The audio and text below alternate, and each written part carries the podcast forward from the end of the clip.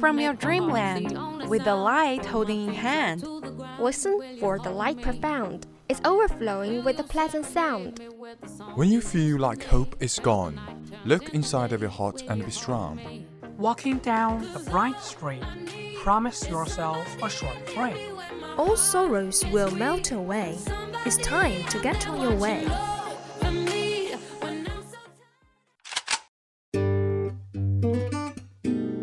Good morning, dear audience. This is VOC, Voice of Campus from Qingdao University of Science and Technology. We are broadcasting from 7:20 to 7:50, Monday to Friday, and 18:30 to 20:30 at 65.5 FM. Hope you enjoy our company. Welcome listening.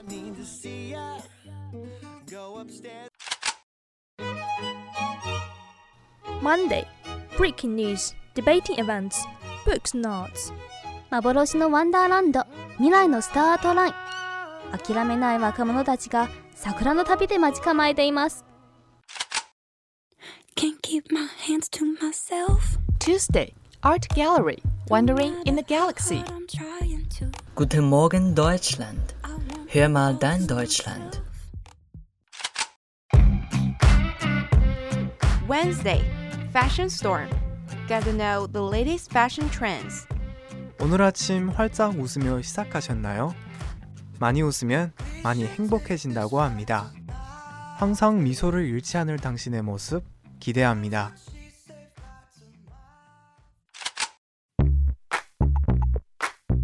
Thursday, Financial Time. Get the latest economic information around the world. Дорогие слушатели, доброе утро. Давайте слушать передачу «Дорога в Россию». Сначала желаю вам хорошего настроения, доброго начала. Friday VChat. Open your heart, making you laugh. Looking for spark. This is the start.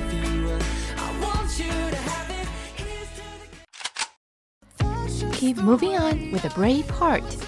With a brave heart, here we start.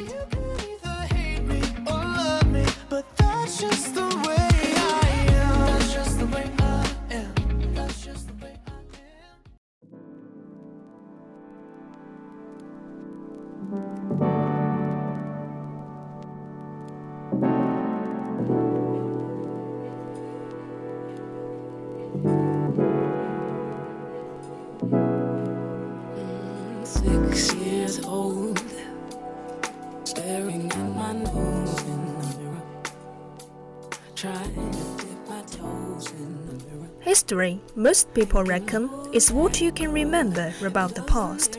But the forgotten bits can be the most interesting ones. Norman Davies terms his new book, Vanished Kingdoms, a work of historical salvage in which he brings to the surface long sunken wrecks of European history. The variety is striking. The Byzantine Empire lasted more than 1,000 years. The Republic of Carpatho Ukraine barely 24 hours. Some, like Aragon or the Grand Duchy of Lithuania, grew into empires. Others, Aya and Estonia, started life by breaking away from someone else's empire. The timeline ranges from the fall of Rome to the present. Mr. Davies is not the sort of historian who sticks to books.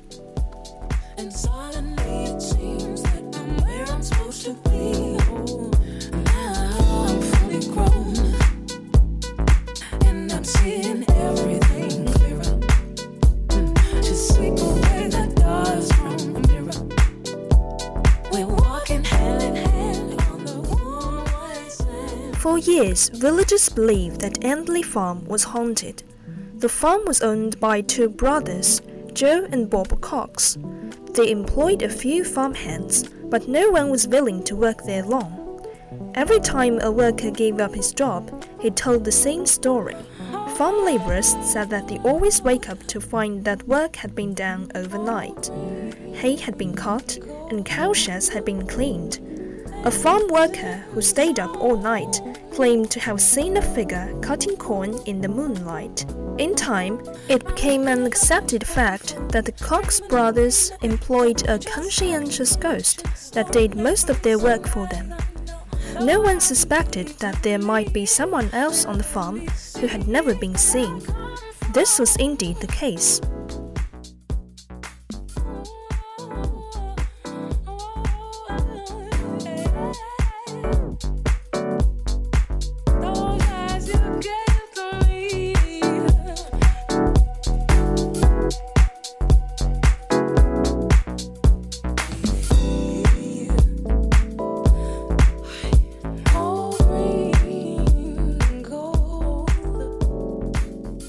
A short time ago, villagers were astonished to learn that the ghost of Endley had died. Everyone went to the funeral, for the ghost was none other than Eric Cox, a third brother who was supposed to have died as a young man. After the funeral, Joe and Bob revealed a secret which they had kept for over 40 years. Eric had been the eldest son of the family he had been obliged to join the army during the Second World War. As he hated army life, he decided to desert his regiment.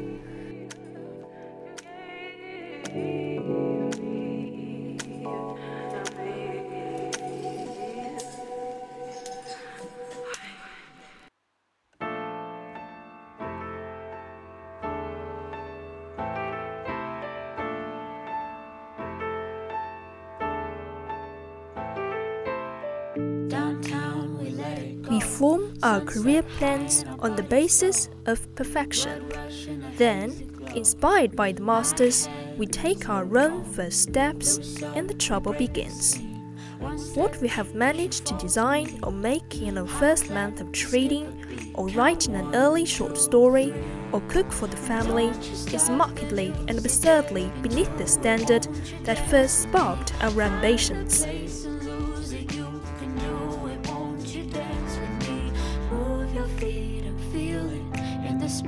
Between. You gotta give yourself a moment, let your body be.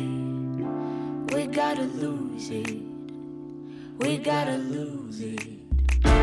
Lose it, lose it, lose it. We gotta lose it. We who are so aware of excellence and the least able to tolerate mediocrity, which in this case happens to be our own. We become stuck in an uncomfortable paradox. Our ambitions have been ignited by greatness, but everything we know of ourselves points to congenital inaptitude. We have fallen into what we can term the perfectionist trap, defined as a powerful attraction to perfection shorn of any mature or sufficient understanding of what is actually required to attain it.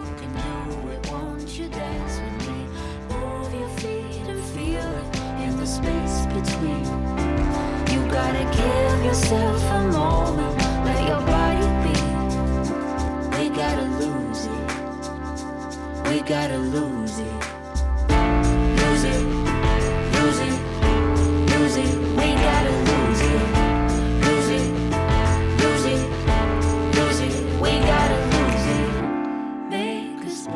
It isn't primarily our fault.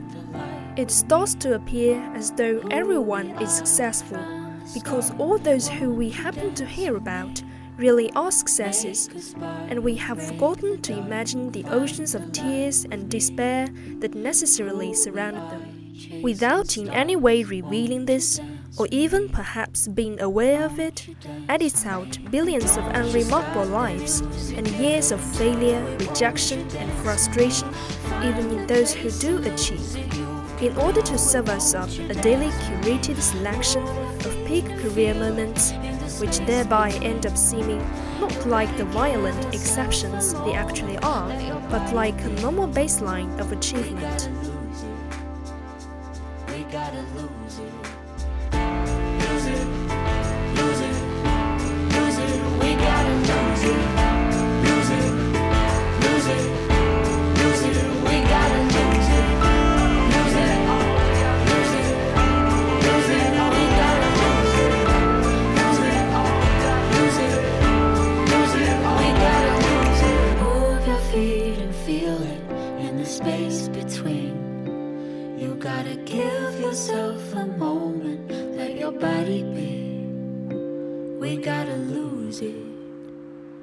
We gotta lose it.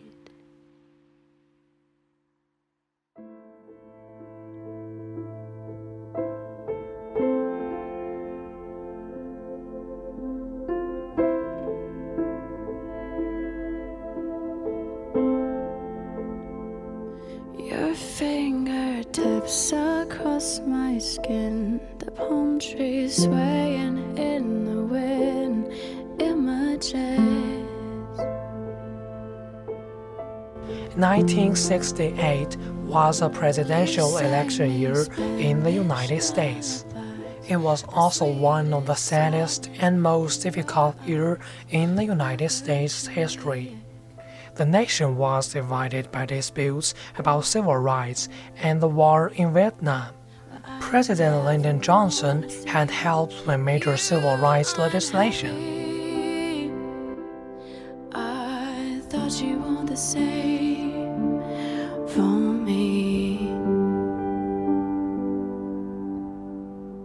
Goodbye, my almost lover.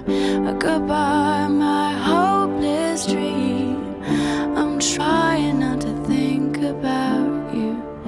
Can't you just let me be? So long, my luckless romance. My back is turned on you. Should I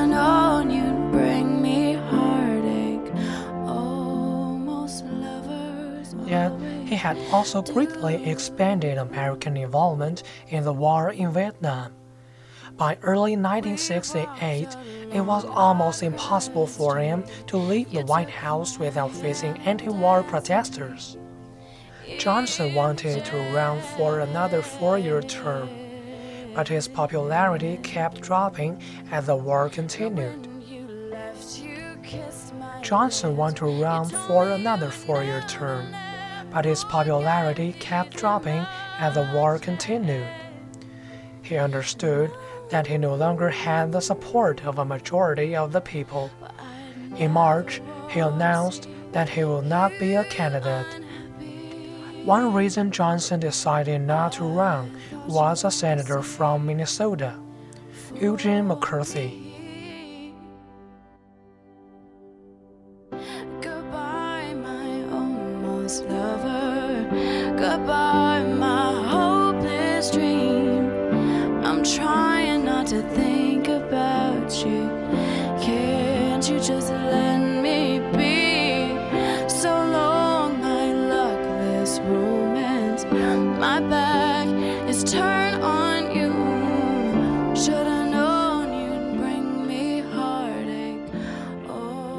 McCarthy competed against Johnson in several primary elections.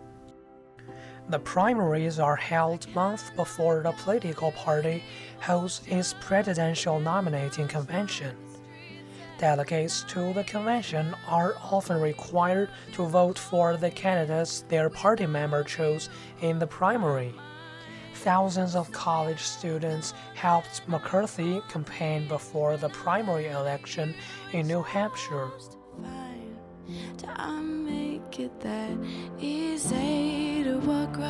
in and out of my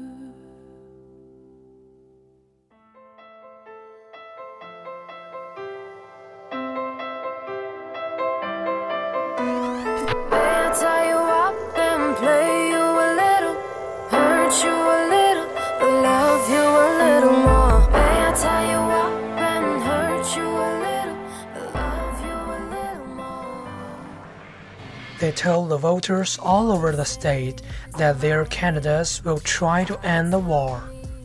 McCarthy received almost 42% of the votes in New Hampshire. Johnson received less than 50%.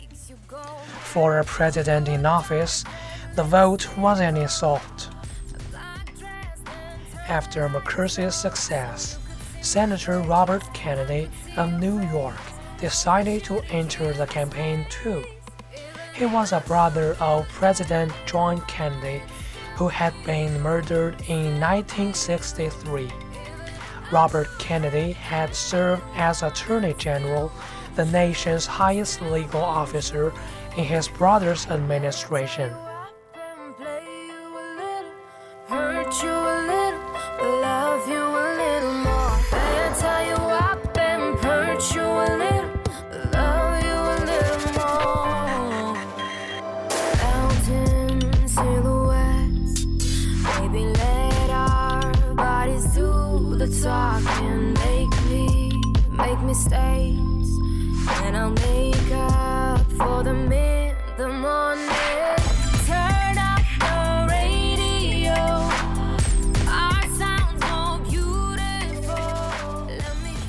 Many people were pleased when Robert Kennedy announced his decision.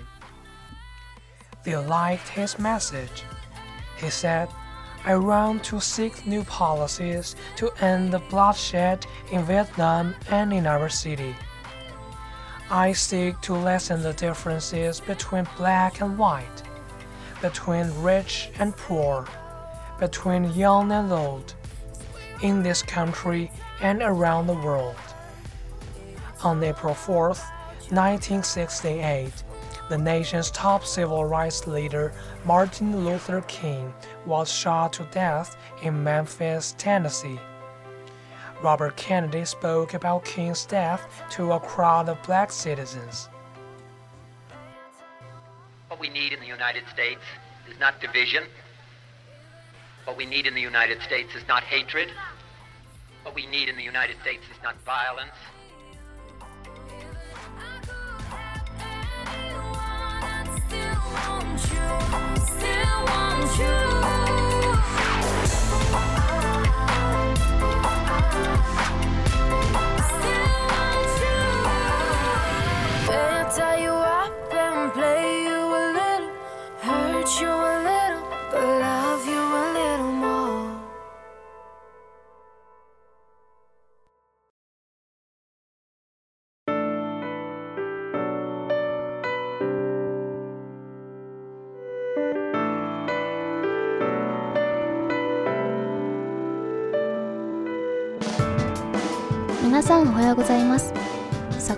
旅へようこそ。今日は日本の文化をご紹介いたします。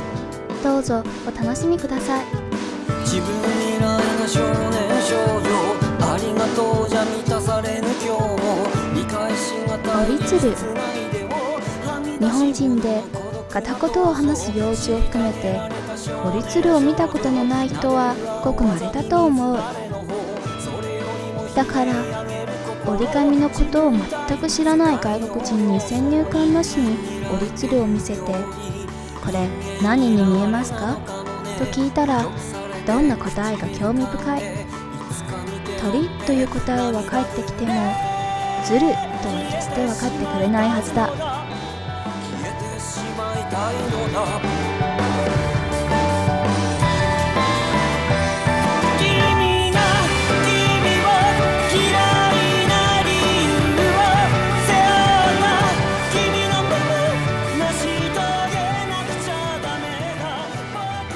折り鶴には後ろにピンと立った尾があり釜をもたけたような形の細い首羽を広げているところを見ると飛んでいる姿には違いない。しかし実際の鶴にはそんな恩はない。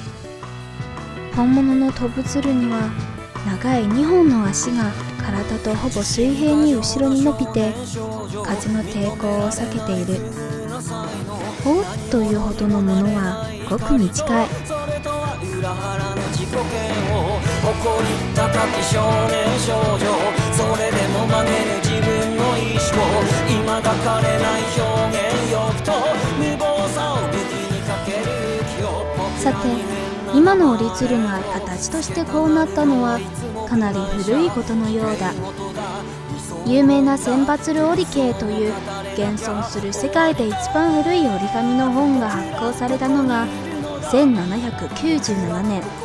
つまりその頃すでに折り鶴の現在形が出来上がっていてしかも広く知れ渡っていたことになる。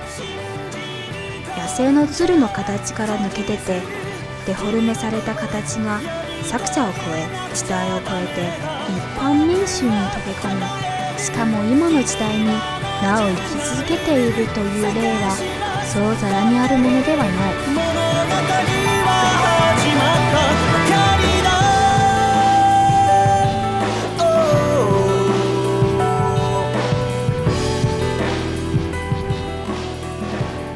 折り鶴はまさに折り紙の広がり。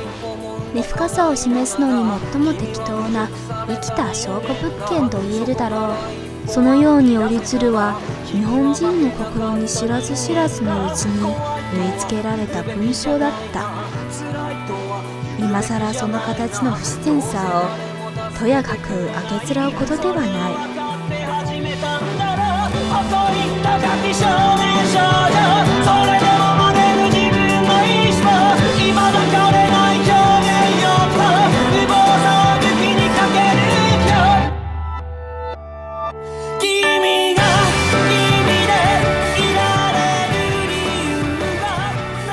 番組はこれで終わりします。また来週に会いましょう。